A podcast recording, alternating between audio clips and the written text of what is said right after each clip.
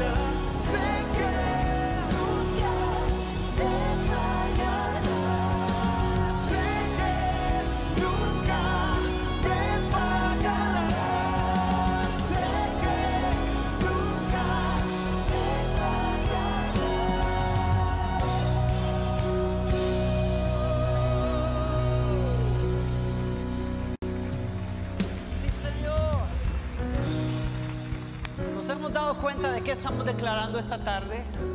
Coro, ¿qué estamos declarando esta tarde?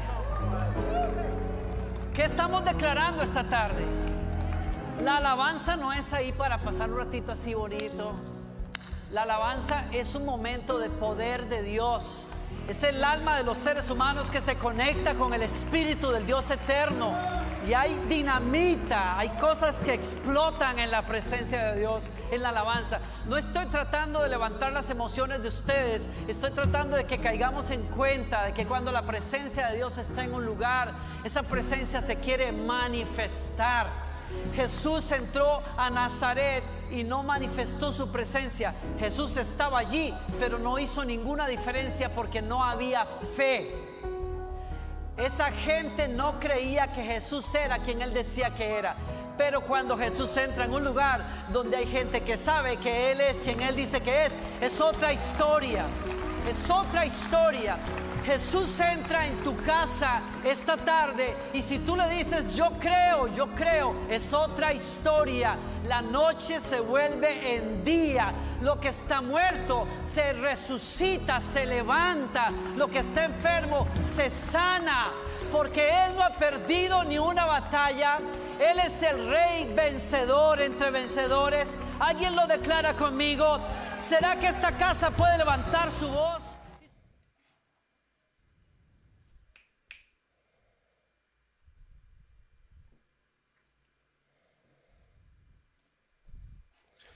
Hola, buenas noches. Espero que estén súper bien el día de hoy. Gracias por acompañarnos un día más por acá. Y esperando que lo que Dios te trae hoy, o lo que creemos que Dios trae hoy, sea tan bueno como lo que ya habló a nuestros corazones. ¿Cómo estás, Jim? Hola, gracias a todos por conectarse un lunes más, de verdad que sí. es un honor poder compartir con todos ustedes. Un saludo a todos los que nos escuchan por medio de la plataforma de radio de la iglesia I Am y a los que nos están viendo por medio de Facebook Live. Un lunes más acá, primero de marzo. Eh, un tiempo para poder iniciar nuevas cosas, nuevas metas, nuevos sueños, nuevos proyectos. Así que dese el chance de poder este, establecerse cosas nuevas para su diario vivir, para su vida, en nuevas metas. Y créame que Dios cree en nuestras metas y nuestros sueños, así que estoy segura que Él las va a respaldar, siempre y cuando todo sea conforme a su voluntad. Sí. Eh, no puedo soltar la pista la otra semana, ¿verdad? Pero podría decir que, que va a estar más cool de lo normal. Que Dios nos va a hablar más de lo normal. Y desde ya le pido que ore por la persona que nos podría estar acompañando la próxima semana, si Dios lo permite. Porque lo que Dios tiene con esa persona es algo muy, muy grande, muy impactante. Y el testimonio de vida podría parecerse mucho a lo que todos hemos aprendido, a lo que todos hemos vivido. Y a veces no nos damos cuenta que hay otra gente que está viviendo las mismas situaciones o cosas iguales o diferentes o, o como lo queramos ver. Lo importante es que al final de cuentas todos estamos luchando y nunca luchamos solos. Siempre hay más gente que está luchando por ahí. ¿Cómo estuvo tu semana allí? Todo bien, todo correcto. y yo que me alegro. Que no nos escuchen mucha gente porque nos van a regañar por decir ese tipo de cosas. ¿Por qué? No, no, digo yo. no. ¿A qué te suena velocidad crucero? Un buen nombre el tema, para que sepan.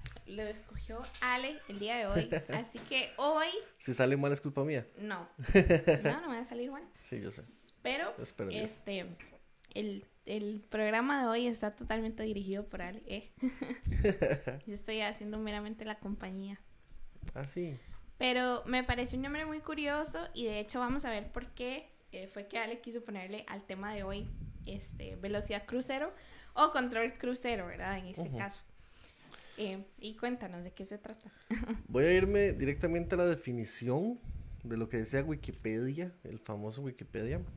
Dice que la velocidad crucero se define como aquella velocidad constante y uniforme que, se puede, que puede llevar una aeronave en condiciones normales de presión y temperatura, sin sufrir la perturbación o el cambio de velocidad, altura, tracción o resistencia en el vuelo. Es aquella velocidad estable en la cual se mantiene el avión en la mayoría de su trayectoria, actuando como un piloto automático, requiriendo poco esfuerzo por parte de la tripulación. Qué cool, ¿verdad? Buena suena, definición. Suena chiva, control crucero, es como paz, como... Como cero estrés, eh. Sí, sí, como llevar al suave, como llevar al relax, no masacrarse y demás. Pero si lo comparamos con la vida cristiana o la vida espiritual, me parece que es algo malo, o que podría ser malo. Porque suele llegar cuando menos lo esperamos, cuando menos lo notamos, y llega tan sutilmente. Siempre viene después, como en los aviones, de un momento donde aceleramos, le ponemos y llegamos a un punto donde creemos que ya todo está bien. Normalmente empieza con pequeños cambios. Bueno, yo que tuve la oportunidad de volar algún día por trabajo, gracias a la empresa en la que estaba, llegó un punto donde pusieron la velocidad crucero y yo ni cuenta me di. No se nota un cierto cambio. En el despegue es súper acelerado, súper movido, pero después ya, todo se tranquiliza. Y se quita, o sea, uno cuenta porque quitan el botón de, o la luz de, de cinturón de seguridad. Entonces ya uno ahí dice, mira, ya, ya en este punto ya estamos en velocidad crucero y además que lo anuncian por todo lado. Pero en la vida cristiana es muy similar, en la vida espiritual, o en el ámbito espiritual, porque nunca nos damos cuenta cuando empezamos a entrar en esta etapa. Y siempre viene después de un acelerón espiritual, de donde nos masacramos, donde nos pulimos por orar todos los días, por leer la Biblia todos los días, pero llegó un día donde tal vez alguien te invitó a comer y llegaste muy cansado y ya, ya no, no, hoy no voy a leer la Biblia, hoy estuvo muy pesado. O todos los días ibas a la iglesia, o todos los fines de semana, o los cultos que habían. Y de un pronto a otro salió una mejenga, que no está malo, claramente, pero ya no fuiste a la, mejenga, perdón, a, la iglesia. Y el problema no es no ir una vez, el problema es que comienza a, hacerse una cierta costumbre y comenzamos a, a bajar a las revoluciones y comenzamos a ir un poquito más despacio, o tal vez no despacio, tal vez nos mantenemos sin cambios, sin ir más profundo con Dios. Y cuando nuestra relación empieza a quedarse en, ese, en esa etapa, quedamos en un punto como intermedio, en donde ni siquiera pecamos, porque no tenemos tiempo para pecar o no tenemos las energías para pecar, pero mucho menos tenemos las energías para buscar a Dios, para seguir orando los días como lo hacíamos antes, para seguir leyendo la Biblia como antes, como dábamos el, el ejemplo en el primer programa. Empezamos leyendo el plan de, de los 365 días de la Biblia en un año y a un, un, día ya lo fallamos, entonces ya se nos va toda la semana y después se nos fue todo el mes. Y tal vez ni siquiera nos llegamos a dar cuenta que nuestro nivel espiritual está bajando, sino que se mantiene como en una tensa calma entre, sí, yo sigo orando, pero hasta ahí y no oro más profundo. Y tal vez mi oración es como, gracias Padre porque eres bueno, porque hoy es un buen día. Amén.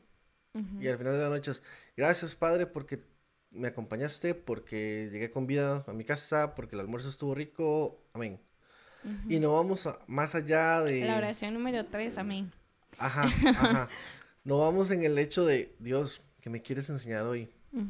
Dios, hoy estuvo difícil el día pero gracias porque me acompañaste. Eh, una conversación íntima donde, opa, ¿cómo estuvo eso? Y creo que lo más peligroso de esta velocidad crucero es que esta situación nos genera una sensación de, relajamiento, donde el pecado no nos domina, como para decir que vamos en caída libre, que vamos descendiendo, que el motor ya se apagó. Pero buscamos a Dios solo en momentos muy específicos y puntuales. O sea, nos convertimos a Dios en un Dios bombero.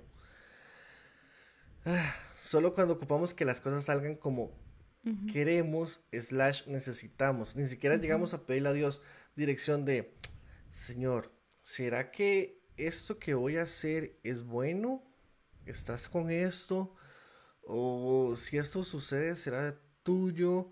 Si no, simplemente es como, hey Dios, necesito que esto pase. Por favor, Señor, te pido en el nombre de tu Hijo poderoso Jesús, declaro, decreto que esto va a ocurrir tal como yo lo quiero que ocurra. Y tal vez no es.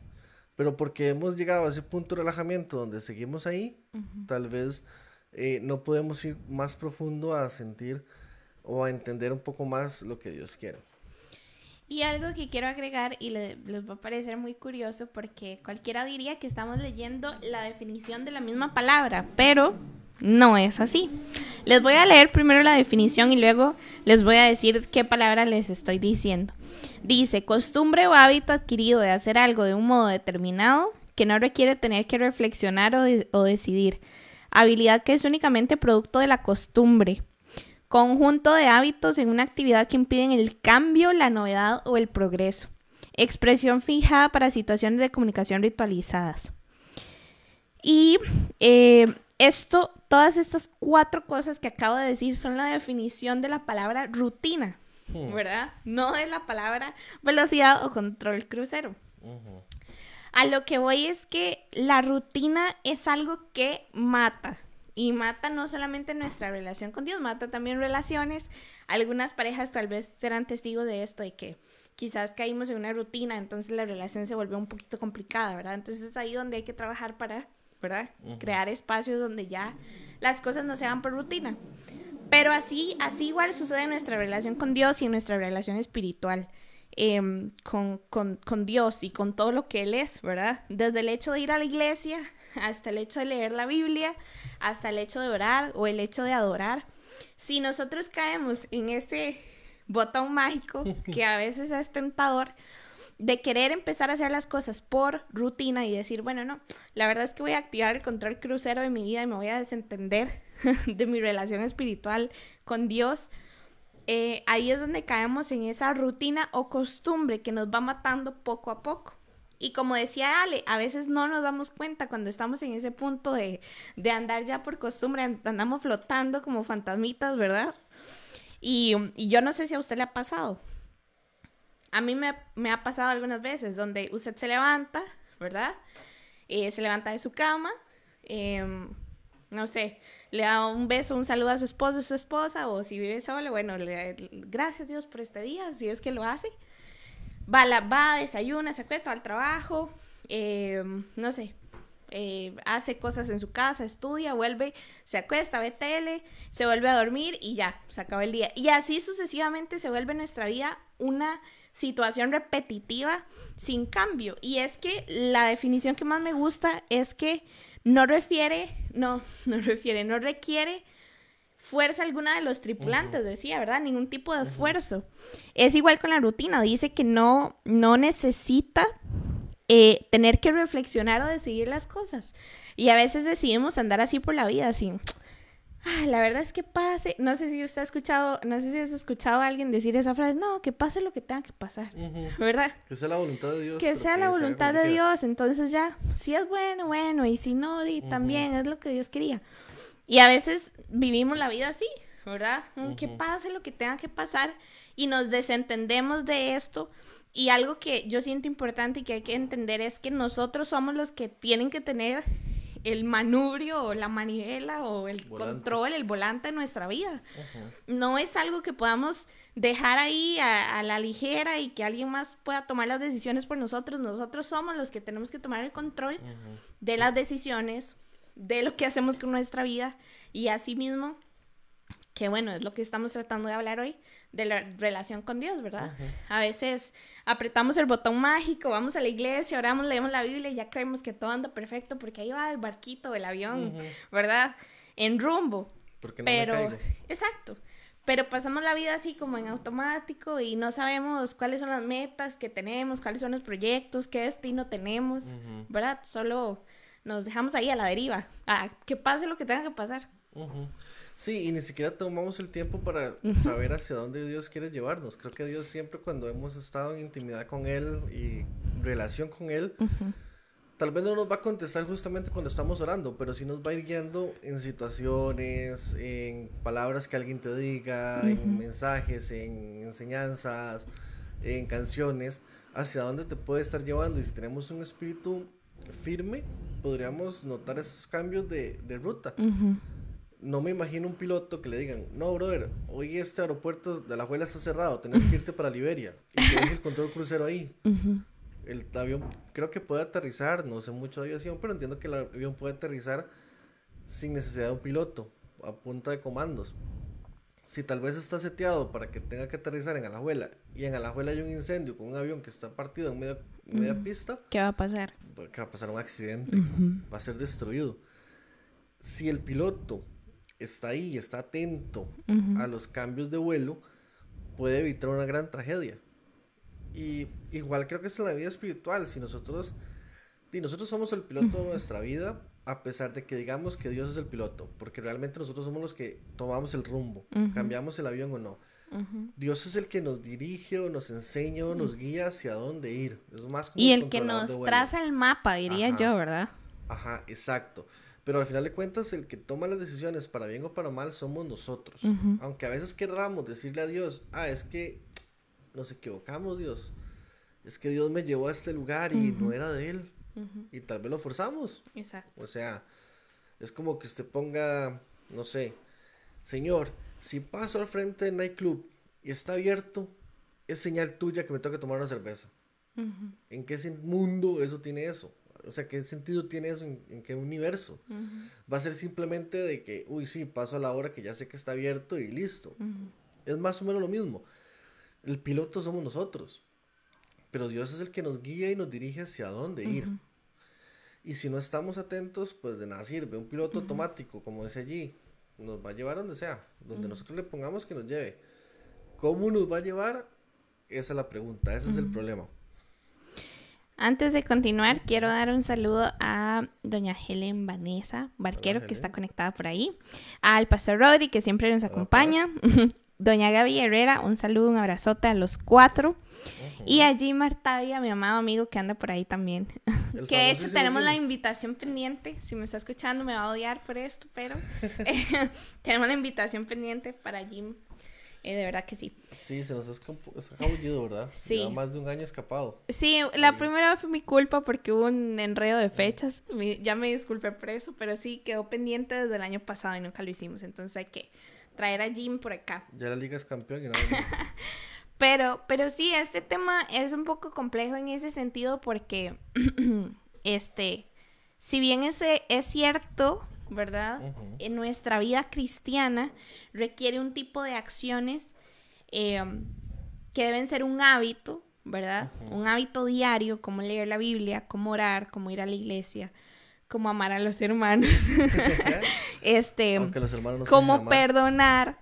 ¿Qué otro tipo de hábitos cristianos? Que piense usted ahí qué hábitos son los que nosotros como, sí, antes la dije, Perdón. que debemos tener como, como cristianos, congregarnos, ir a la iglesia, lo mismo para el que no Creo sabe que qué con Dios significa. 24/7. Hablar con A Dios, veces lo reducimos solo a minutos. adorar, Adorar. adorar no solo con canciones o música, sino también con nuestra vida. Eh, ¿Qué más? Perdonar, eh, amar a otros, amar a nuestro prójimo. Eh, Vas muy por ese lado de amar, ¿verdad? Dios te porque fuerte por voy ahí, a decir ¿verdad? algo, este mes en la iglesia, todo el mes hemos estado hablando del amor y es un tema muy, muy chuzo. Pero a lo que voy es que, si bien es cierto, son hábitos y son cosas que tenemos que, que hacer diariamente para que nuestra vida esté bien, ¿verdad?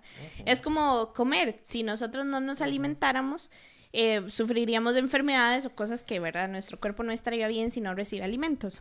Es lo mismo.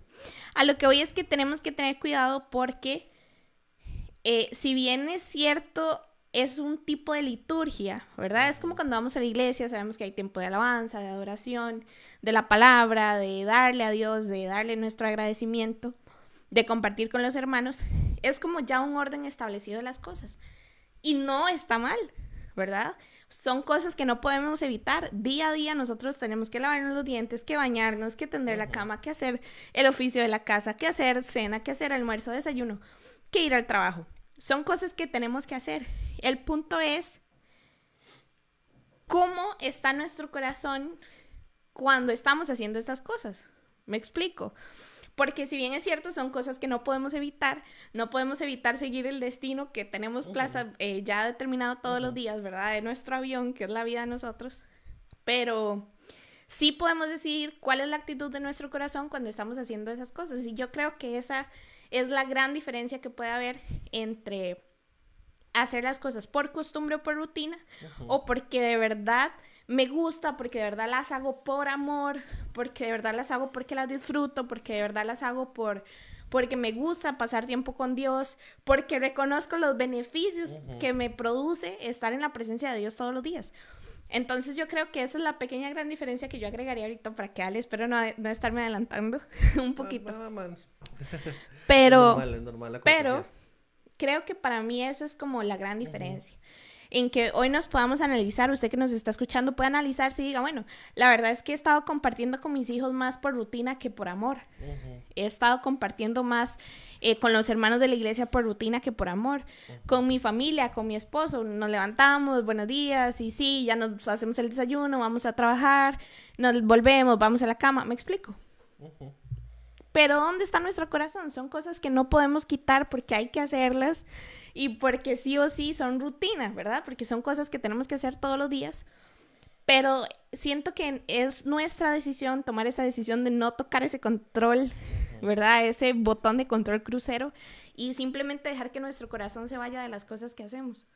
Y dejar de hacerlo ahí como, como medio zombie, ¿verdad? Sino hacerlo por, por amor, ¿verdad? Porque mi corazón está en las cosas que yo hago. Yo no sé si a usted le ha pasado, pero cuando ya uno está en un trabajo por mucho tiempo, ya usted se hace, se sabe todo el proceso, ya usted lo hace rápido, ya puede escribir y hablar, ya puede andar en la compu y contestar correos y Jugar contestar Candy chats, Crush jugar Candy Crush, lo que sea que usted haga.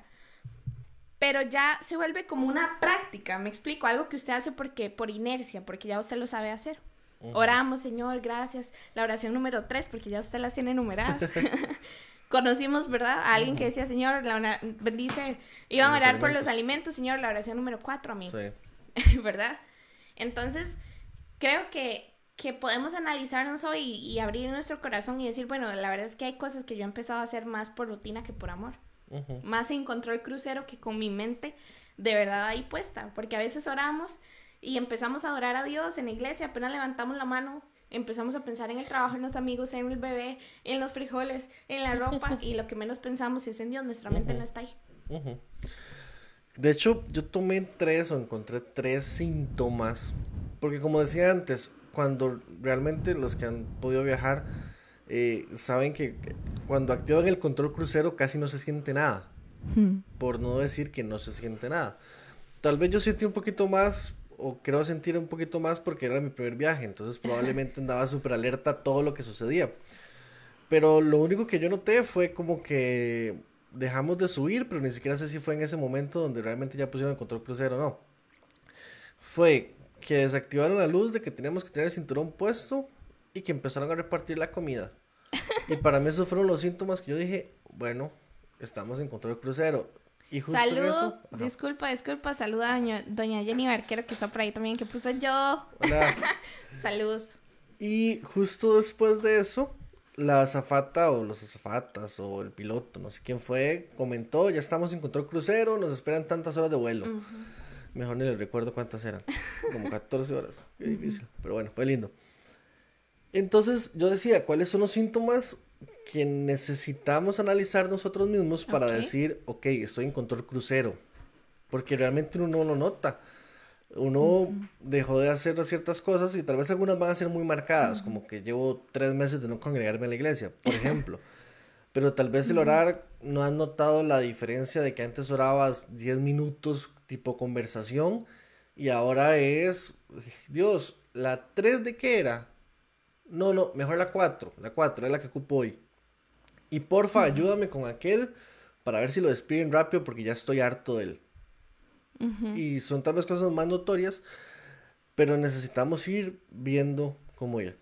Entonces, este va a ser un tipo de test de algunos puntos, tres puntos creo, para poder analizarnos y poder decir hoy, bueno, la verdad sí estoy en control crucero y necesito empezar a tomar las riendas de mi vida, de, de mis relaciones con Dios, con los demás, ¿verdad?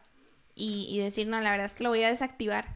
lo voy a desactivar porque siento que al final eh, llega a ser peligroso. Si bien es cierto, los pilotos usan esto cuando llegan a una velocidad establecida. ¿verdad? Que es muy, digamos, es como que por mucho tiempo van a man- mantenerse a esa velocidad, que no hay peligros, de verdad, de lo que sea. Pero yo me imagino que los pilotos igual van atentos a lo que está pasando, que de igual forma, este, no sé, em, ¿qué? Ah, te estás adelantando, pero está Ah, bueno, bueno, bueno, ya, ya no voy a decir. Me estás devolviendo la cortesía y te estás vengando de mí, Ale me estaba haciendo como... Y Pues yo, ya, ¿qué ya, pasó? ¿Qué dije? Ok, el primero creo que ese te va a gustar Dale. mucho. Porque ya lo mencionamos antes, y es que Dios se convierte en un salvavidas, en un Dios de puros momentos. Mm, No sé si tienes Salmo 78, 34 a mano, si no yo lo leo acá. la- dale, dale. Eso es muy sádico. O sea, yo creo que aquí podemos despedirnos y a dormir todos calienticos con cofalito. Dice Salmo 78, 34, Reina Valera 60. Si los hacía morir, entonces buscaban a Dios. Entonces se volvían solícitos en busca suya. Mm, Qué duro. No sé ni qué agregarle. Yo creo que el pueblo de Israel sufría mucho de eso porque antes estaba acordándome de esa historia en el sentido de que nunca estaban felices con lo que tenían, ¿verdad? No estaban felices y querían un Dios que sí se pudiera sentir, ver, tocar, a pesar de que fuera hecho de, por, por humanos, porque no podían ver a Dios. Dios les salvaba la tanda porque eso era lo que hacía más de una vez y mm, ellos se quejaban porque solo comían maná. O se quejaban porque daban muchas vueltas, o se quejaban porque no paraban de caminar, o se quejaban por... Nunca se les gastó el calzado, ¿verdad? Se quejaban porque solo comían codornices, entonces, qué triste es, Ni es siquiera hacía calor, creo. qué ni frío. triste es no estar, no estar, era un desierto, de seguro se hacía calor, No, porque estaban en la nube. La nube los protegía del calor y del frío. No los guiaba. No, los cubría también. Bueno, Los protegía. vamos a ver, si usted tiene la respuesta a esto, que Alejandro siempre hace estas preguntas, No, yo de hecho ninguna pregunta, fue una a- afirmación. Bueno, vamos a buscarlo para analizar este, este comentario. A lo que voy es que, este, ya se me olvidó qué estaba diciendo. Que Em, ingratos. sí, creo que a veces el caer en la rutina nos hace caer en, en ser un poco malagradecidos con Ujú. Dios. ¿Por qué? Porque al andar por la vida ahí, ¿verdad? En- sin, sin entender que de verdad lo que está pasando, andamos la vida, en la vida como zombies, nos perdemos de las pequeñas cosas que Dios puede llegar a hacer en algún momento, ¿verdad? Entonces recurrimos en los malos momentos, como dice Ale, ¿verdad? Pasa algo y como que el control crucero se desactiva y entonces nos encontramos en un momento de crisis y decimos, no, aquí la verdad es llamar a Dios, ¿verdad? A ver si me, so- me soluciona el- la situación. Pero quizás a veces no nos damos cuenta de cómo se dieron las cosas, de por qué se dieron las cosas. A veces nos pasan chascos en la vida y no entendemos por qué. Y la verdad es que no analizamos que hemos vivido la vida así, sin, sin saber qué es lo que nos está pasando, qué es lo que estamos haciendo al respecto de las cosas. Y o con respecto a los milagros de Dios, que no analizamos que a veces nos salva la tanda en pequeñas cosas, ¿verdad? No solamente en, en cuando lo ocupamos como botón de emergencia, que nos pasa algo y estamos ahí, Dios. Entonces, yo siento que ese es un muy buen síntoma por eso, porque vamos ahí en contra el crucero y cuando nos enfrentamos a una situación es como, oye, ¿y ahora qué hago, verdad? Y, y es ahí donde nuestro carácter, nuestra confianza en Dios se pone a prueba y, y podemos decir, bueno, la verdad es que no estoy listo para tomar las decisiones que debería tomar porque anduve en control crucero toda mi vida, no aprendí lo que tenía que aprender. Número dos. Casi que lo explicaste en este uno. Ja. Ja. Nos volvemos cristianos de memoria a corto plazo. Qué bueno. Salmo 106.3, Reina Valera. Sin embargo, que pronto se olvidaron lo que él había hecho. No quisieron esperar su consejo. Dale tu opina, O sea, es que no sé ni qué decir. O sea, lo acabas de decir, el pueblo de Israel, hablábamos ayer en el carro, si mal no recuerdo, sí, en el carro fue. Cuando abrió el mar, cuando Dios abre el mar para que ellos puedan atravesar, es a los mismos cabezones que después llegan a quejar diciendo, no, mejor nos hubiéramos quedado con Faraón, Sí, siendo esclavos. O sea, se nos olvida. A veces estamos en problemas económicos y se nos olvida que Dios hace dos años nos viene salvando y nos viene dando el, el maná diario. No nos ha faltado alimento. Y de la forma que sea, Dios ha conseguido, aunque sea, llevarte agua a la casa. y, y se nos olvidan esos pequeños grandes detalles. Sobre todo cuando la crisis se pone fea, es cuando decimos, es que Dios no me escucha. Es que Dios esto. Es que Dios, Dios ya no es tan Dios conmigo. Seguro está ocupado allá con, con la vacuna del COVID, repartiéndola al mundo. Y realmente se nos olvida lo que Dios ya hizo con nosotros. Y cuánto Él nos salvó, o cómo lo puedo decir, no, ¿cuánto nos ha ayudado? cuánto nos ha ¿Cuánto ayudado, ha cuánto nos ha guiado y cuánto nos ha sostenido para que en este momento lleguemos a decir, no, es que ya Dios no. Y tal vez es por ese mismo miedo de que ya medio sabemos de que no estamos tan bien como antes, pero no queremos aceptarlo. O le compramos mala idea al diablo de no, no, usted está bien, usted todos los días ora. Ujú. Pues que tranquilo, Dios no se enoja por eso. Voy a agregar a esto algo muy gracioso. Eh, no es gracioso, pero es algo de la vida real. Una vez de una, pre- de una persona, yo le decía a Ale un día de estos, no muy agradable, Mm, pero de todas las personas hay que aprender, ¿verdad? A, aceptar lo bueno y desechar lo malo. De lo poco que pude aprender, bueno, de esa persona, es que esta persona decía que siempre Dios nos habla aún a, pe- a pesar o, o un a aún a través de las pequeñas cosas. Estábamos viendo una serie, Ale y yo, que por cierto somos súper enviciados para las series, ¿verdad? Espero que la Este, terminemos porque ya, ya, ya. Sí, y es de medicina y mm, eran, eran dos doctoras muy buenas, ¿verdad? Eh, y una de ellas era cardióloga, estaba Ah, yo sabía que haciendo... usar eso. estaba, estaba haciendo una operación de corazón abierto y la, la jefa de cardiocirugía era la que le estaba enseñando, era como la maestra, ¿verdad? La mentora. Y ella era un poco egocéntrica porque sabía mucho, sabía cómo hacer las cosas. Bueno, muy, muy egocéntrica. Sabía la cómo hacer las cosas, jugaba de viva, juega mucho de viva. Pero es una muy buena doctora. Es alguien que se empeña, que estudia, que se mete, que si tiene una cirugía se pone a investigar, que es verdad, está en eso constantemente. Pero lo que me hizo mucha gracia fue que la mentora la puso a hacer una cirugía muy común, muy, muy de la práctica, ¿verdad? Del día a día. Y le dijo, quiero que usted me diga paso a paso qué es lo que va a ir haciendo. Quiero que usted me explique la operación, ¿verdad? En lugar de estar solo ahí cortando, cerrando, cosiendo y demás, La haciendo apendicitis, suturas. creo que era. No, era del corazón. No, era Ah, la era del corazón. Y cuando ella está ahí y le dice que le explique la operación, ella entra en, en shock, ¿verdad? Y dice, no, la verdad es que no sé qué sigue. A un punto de la operación se quedó pegada y trabada porque no sabía qué era lo que seguía. Y eso fue muy curioso porque ella le dijo, usted está tan acostumbrada a hacer todo así a lo rápido que, que ya eso es algo tan básico para usted que a usted no le importa, solo lo hace así, ¿verdad? Pues Solo es- por la mera práctica. Y creo que a veces nos pasa eso, que era lo que ya le mencionaba, a veces nos acos- acostumbramos ya sea a los pequeños milagros de Dios, ¿verdad? Que se vuelven una práctica para nosotros. Y cuando llega el momento de, de- de analizar las cosas y decir, bueno, ¿qué es lo que Dios ha hecho por nosotros hasta el día de hoy? Nos quedamos como en blanco y decimos, bueno, ¿verdad?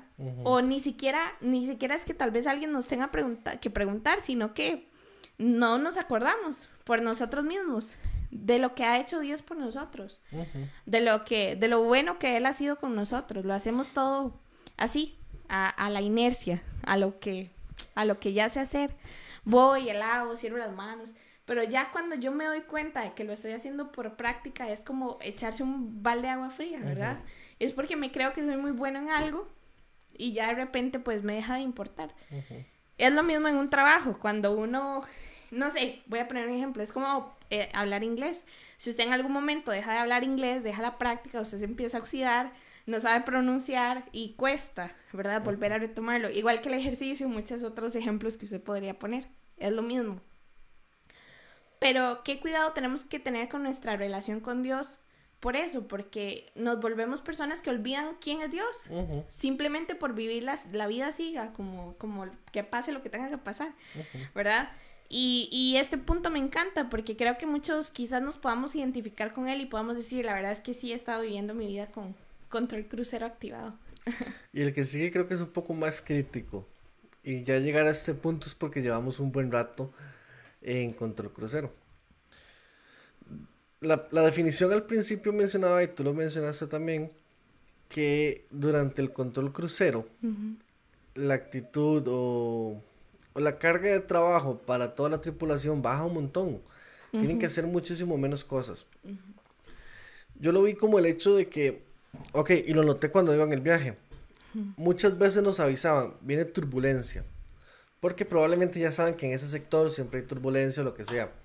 Pero un par de veces, y creo que una de las que fue más fuerte, que nos despertó a todos en el avión, no sabían qué iba a pasar.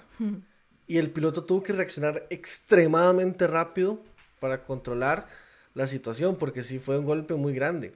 Y íbamos en control crucero y, y sucedió. Y, y yo decía, qué difícil es no, o sea, ir tan en control crucero que cuando las cosas nos golpeen de pronto, los problemas vengan de sorpresa, no podamos hacer nada o, o- o no podamos reaccionar. Sin embargo, ahí es donde viene Dios. Y aquí es donde tal vez sí podemos comparar a Dios con el piloto, porque el piloto inmediatamente quitó control crucero y empezó a trabajar y la luz de, de cinturón de seguridad se puso. y, y es como Dios. Él es tan bueno, y nos lo dice Salmo 60, 15, o 50, 15, perdón. Llámame cuando tengas problemas y yo vendré a salvarte y tú me darás alabanza. Porque siempre vamos a, a entender que es Dios. Porque a pesar de que estemos en control crucero o en una etapa intermedia de nuestra espiritualidad, medio tibios, por decirlo de alguna forma, Él va a estar ahí. Él va a reaccionar. Y el piloto o el copiloto, no sé cuál de los dos fue, reaccionaron súper rápido y lograron controlar la situación. Creo que en ese momento lo que hicieron fue subir un poquito más la altitud. Y la turbulencia inmediatamente se calmó. Pero si hubieran estado tomándose un café en la parte de atrás del avión, probablemente cae. Porque no había alguien que lo rescatara. Nosotros tenemos a alguien que nos rescata sin importar cuánto tiempo llevemos lejos de él, cuánto tiempo no le hayamos puesto atención, cuánto tiempo lo hayamos ignorado, cuánto tiempo hayamos creído que estábamos bien o ya- hayamos jugado de que estábamos bien cuando era simplemente un engaño para nosotros. Y creo que ese es el Dios al que tenemos que recurrir. Ese es el Dios que, a ver, no deberíamos esperar hasta ese momento para actuar. Deberíamos estar en comunión con Él. Porque cuando golpea los problemas, golpean sabrosamente por no estar con Él. Las cosas que vimos antes, como el hecho de que se nos olvida lo que Él hizo, es por falta de comunión con Él, por falta de estar cerca de Él, por falta de, de que Él está haciendo, o que, a ver, tal vez no es que Dios no haga milagros porque estamos fríos o tibios o lo que sea. Dios lo sigue haciendo, pero nosotros no lo notamos. Nosotros esperamos los 80 millones que aparezcan en mi cuenta, pero no nos damos cuenta de los mil colones que aparecieron en la bolsa y que con eso pudimos ir a trabajar hoy. Que tal vez nunca estuvieron ahí, pero tal vez salvó el día para poder ir a trabajar y recibir el pago completo y poder comer. Se nos olvida que Dios también es el Dios de los pequeños y grandes milagros. Esos milagros de vamos a cruzar la calle y no cruzamos y pasó un, car- un carro y nos hubiera atropellado. O el bus nos dejó y no sabemos qué hubiera pasado con el bus. Espero que nunca pase nada. Pero, no sé, un pedalazo como la situación de, de estos días del- de los ciclistas en Alajuela. Un pedalazo más que hubiera dado esa persona, el que iba en la, en la bici, que, le- que estriparon, que destrozaron, y probablemente le hubiera pegado en seco a él. Y simplemente por no dar una pedalada más, se salvó. La bici lastimosamente pasó a otra historia, pero lo importante no es lo material.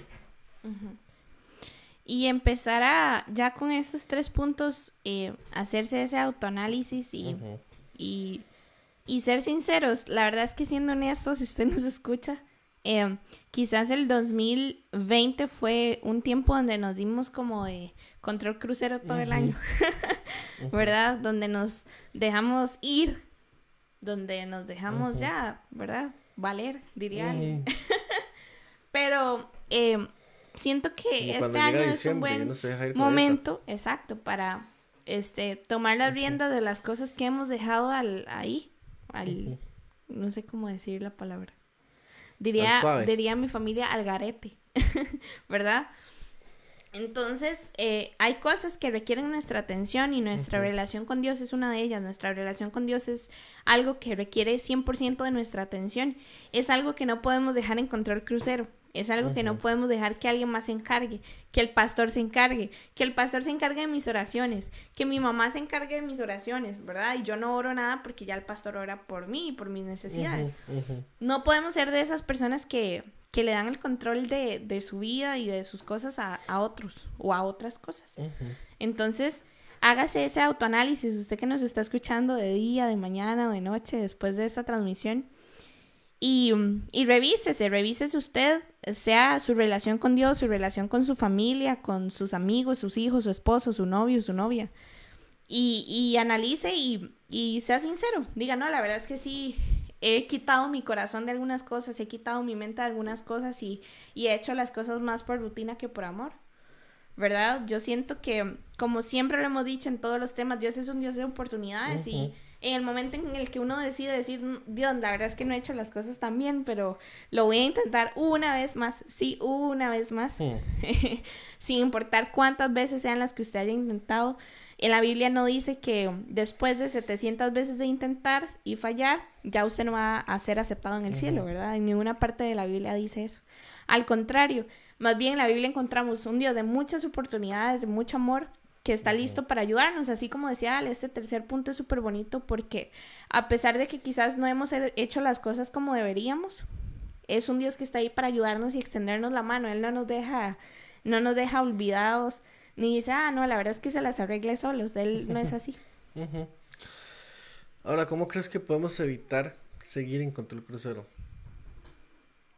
Decidiéndolo. ¿Qué más? No sé qué más. Decidiéndolo creo que es lo más importante. Ujú. También hay que actuar. Dice Apocalipsis 3:18 y aquí salen mis últimos tres consejos de la noche.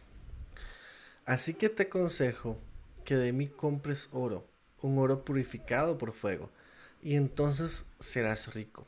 Compra también ropas blancas de mí, así no tendrás vergüenza por tu desnudez, y compra ungüento para tus ojos, para que así puedas ver. Esto es eh, traducción lenguaje actual, si no me equivoco, o una traducción viviente. Mis tres consejos. Nos va a costar, porque si ustedes pusieron atención en todas las tres cosas, o las tres cosas que, que el mismo Espíritu Santo nos aconseja, dice compra. Compra significa no que vamos a ir con dinero a comprar la salvación o que vamos a comprar tiempo de intimidad, es que vamos a tener que invertir, vamos a tener que dar algo que tenemos, vamos a tener que sacrificar algo. Lo primero, tenemos que invertir nuestro tiempo para poder purificarnos por el Espíritu Santo. Ese Espíritu Santo que solo por fuego nos puede purificar. Que duele, que arde, pues va a doler, va a arder, pero el mismo es el que reconforta. Invierte tu tiempo en vestirte con la pureza de Cristo. Ser lleno, ser salvo, recordar el gozo de la salvación, no perder esa pasión que hemos tenido por Dios, eh, ese primer amor. Y el tercero, unge tu mirada y ponla en Jesús. Qué buena. Hebreos 12:2 dice, fijemos la mirada en Jesús, el iniciador, el perfeccionador de nuestra fe, quien por el gozo de la esperanza soportó la cruz, menospreciando la vergüenza que en ella significaba, y ahora está sentado a la derecha del Padre. Él hizo estos tres consejos incluso antes de escribirlos, porque Él se dejó perfeccionar, porque es perfeccionador. Él llevó nuestra vergüenza, esa vergüenza que decía el versículo, que cubre con ropas blancas, y ahora está sentado a la derecha del trono de Dios. Ahora puede ver la gloria de Dios directamente, a pesar de que Él era Dios. Buenísimo. Yo creo que no hay nada más que aportar. eh. Eh, siento que es un tema que requiere nuestro arduo esfuerzo, ¿no? Como decía al principio, ¿verdad? Control crucero que no necesita esfuerzo. Nuestra relación con- Dios, como yo decía antes, es algo que requiere nuestro tiempo, nuestra pasión, nuestro amor, nuestras decisiones, nuestra valentía, nuestro coraje, nuestro dominio propio para... Dominio propio, ¿por qué? Porque eh, es más fácil ver tele que hacer devocional. Es más fácil quedarse durmiendo que ir a la iglesia, el- al culto, ¿verdad? Eh, no sé, eh, si bien es cierto, las cosas que a veces Dios nos pide suenan difíciles, en el sentido de que a nuestra carne no le gusta hacer esas cosas, ¿verdad? Pero como dice Ale, hay que vestirnos de las cosas que Dios dice que somos y llenarnos de su pureza, de su santidad y empezar a caminar como Él quiere que caminemos. Yo creo que este es un año ya, después de, estamos hoy primero de marzo, que creo que calza mucho con esto. Hoy primero de marzo, si usted es a una persona que no le gusta empezar cosas en días que no son primeros, Y el lunes también. hoy es lunes y es primero de marzo, entonces hoy puede iniciar un buen hábito de comunicarse con Dios, de leer su Biblia, de iniciar un devocional, de buscar una iglesia. Si usted no va a ninguna iglesia, créame que eh, algunos dicen que no es necesario, pero sí es necesario, está en la Biblia, congregarse es parte de lo que Dios quiere que hagamos. Así que busque, busque amigos, un lugar donde reunirse, un lugar, un lugar donde recibir consejo, apoyo. Créame que es el mejor lugar donde usted podría estar en la casa de Dios. Así que trabajemos en eso, en, en, en no dejar que las cosas solo sucedan porque sí. Y cuando nos lleguen las malas noticias, solo busquemos a Dios porque sí. Sino busquémoslo con- constantemente, tan constante que las cosas no nos tomen por sorpresa, sino que ya eh, el Espíritu de Dios nos pueda decir, ¿verdad? Nos pueda apercibir de las cosas que van a pasar, de que si va a pasar algo, Dios nos puede hablar al corazón y nos puede dar la mejor forma para afrontar las cosas. Pero si no pasamos tiempo con Él, si no pasamos tiempo con Dios, es muy difícil poder saber lo que Él quiere para nosotros, sus planes, sus sueños, sus anhelos y, y también pues las cosas que él, que él nos quiere decir. ¿Verdad? Una relación es algo que se necesita construir. Entonces, no lo tome a la ligera, no tome algo como que eh, esto es algo que requiere su mente y su corazón, no, no una máquina que se encargue de eso. Jamás, jamás, jamás nada va a poder suplir su tiempo con Dios, su relación con Dios. Créame, se lo digo por experiencia. Y, y no sé, póngase a practicar. Creo que practicar, estar con Dios, es lo mejor que podemos hacer para que se vuelva un buen hábito en nosotros y que nuestro corazón de verdad esté ahí y no sea solo por costumbre.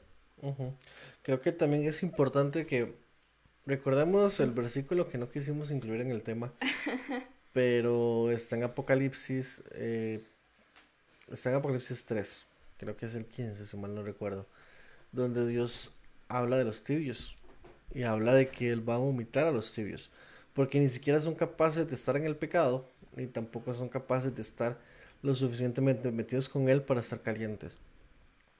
Cuando estamos en lo tibio, tenemos la ventaja de que ya conocemos quién es nuestro Dios, sabemos cómo Él ha sido con nosotros, sabemos cómo hemos sido nosotros con Él y que a pesar de eso Él nos ama. Tenemos esa ventaja de que ya lo conocemos. Hay mucha gente que está fría porque ni siquiera conoce al Señor, ni siquiera ha escuchado de Él. Si estamos tibios, creo que es más fácil regresar a una temperatura agradable para Dios, a, encender los motores y llevarlos al 100% de su capacidad, que, que, cuando alguien está empezando o que no conoce, que creo que es lo más difícil, porque ¿cómo van a adorar a un Dios que nunca han visto? ¿Cómo van a adorar a un Dios del que nunca han escuchado? Nosotros o los que ya conocemos a Dios, tenemos la obligación de estar calientes porque sabemos lo que es Él, lo que Él entregó por nosotros y tenemos la capacidad, o sea, Cristo vino a morir por nosotros para que ahora tengamos la posibilidad de adorar directamente al Padre, sin necesidad de intermediarios ni sacrificios. El único sacrificio es decidirlo. Nosotros. Mi actitud, mi corazón, morir a las cosas que, a Él no le agradan, creo que son el mejor sacrificio que le podamos brindar. Nuestro corazón como un olor santo, agradable y perfecto ante Él.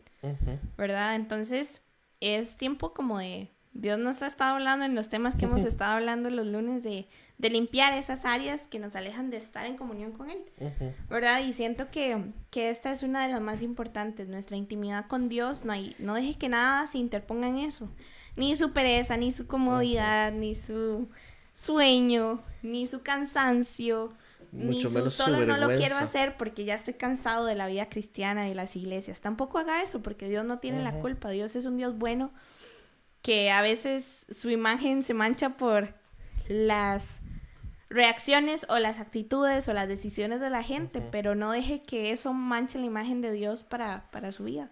Dios es un Dios bueno, lleno de amor, un Dios que no se equivoca, que no hiere, que no lastima.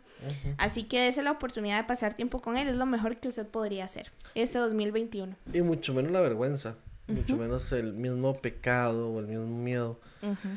Al final de cuentas, las cargas hay que traerlas donde aquel que las pueda llevar. Por ejemplo, no podemos montar un carro sobre otro carro porque probablemente va a hacer un daño. Tenemos que buscar una grúa, es algo que es capaz de llevar esa carga. Nosotros no somos capaces de llevar por nosotros mismos la carga del pecado. Por eso Cristo vino y la llevó. El mejor lugar para llevar ese pecado es ante Él. Así que no dejes que el pecado sea aquello que impida que tú busques a Dios, que busques calentarte en Él, quemarte en su fuego. Me imagino que es rico el calor que hacía en el, en el horno de fuego. Y que estemos calientes, calientes, calientes en la presencia de Dios. Y los que somos de la juela ya lo tenemos incluido. no ese tipo de calor, un calor real. Y sobre todo, compártalo con otros. Porque aquellos que están fríos necesitan conocer a Dios, al Dios que usted conoce. Y que también puedan llegar a tener en su momento un encuentro muy personal con Él, muy directo con Él, muy íntimo con Él. Y así como usted ya lo, lo tuvo, lo tiene o lo tendrá, hay mucha gente que lo merece o necesita. Quizás merecimiento no es la palabra, porque nadie merecía nada. Pero Jesús pagó por esas otras personas. Así que tratemos de llevar estos mensajes, no el programa a nosotros, sino el mensaje de, de conocer a Dios, de intimar con Él, de pasar de una religión a una relación real con Él. Y, y que nosotros mismos, si nos sentimos que estamos bien, que ese test que hicimos de los puntos dieron un resultado de no, yo me estoy quemando, yo estoy aquí en puro fuego. Puede pasar, ojalá que la mayoría estén así. Traten de mantenerlo, traten de aumentar eso, que nunca, no haya una sola razón que lo aleje de quemarse o de mantenerse caliente. ¿Algo que quieras agregar para esta No. gente? Ya terminé con mis comentarios de hoy. Creo que no hay nada más que agregar. Que Dios hable a nuestros corazones. y, y eso es algo que usted tiene que hablar usted con Dios, ¿verdad? Si usted de verdad quiere tomar la decisión de, de darle el, el control de su vida a Dios y, y dejar de hacer las cosas así como zombie, eh, saque un tiempo y hable con él y va a ver que, la, que todo va a empezar a dar fruto y todo va a valer la pena y todo va a empezar a tomar sentido porque a veces cuando hacemos las cosas por inercia o por costumbre no, no entendemos el verdadero significado del por qué adoramos a Dios, del por qué oramos, pero cuando de verdad lo hacemos con el corazón empezamos a entender el porqué de las cosas.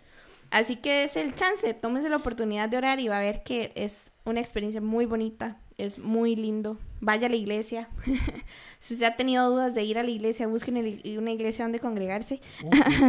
Entre paréntesis, I am. Eh, Hagan- Pero, pero sí, Allá. de verdad, Allá. un lugar donde congregarse, va a encontrar buenos amigos, gente donde apoyarse, gente que le va a ayudar y sobre todo gente que va a, orar, pa- va a orar por usted y por, por su vida, por su familia, por sus situaciones. Pero primero es el chance de conocer a Dios y quién es Él. Así que ponga su mente y todo su corazón en, en estar con Él. ¿Te parece si pasamos de las palabras a los hechos y dejamos una canción de adoración? Con esto nos despedimos, nos vemos el próximo lunes.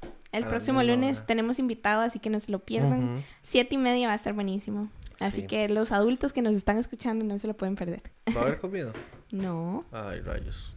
Hay que mejorar eso. comida virtual. Chao, buenas noches. Muchas gracias por habernos acompañado, por estar con nosotros, por soportarnos. Que Dios los bendiga mucho. Hasta luego, un abrazo. Chao.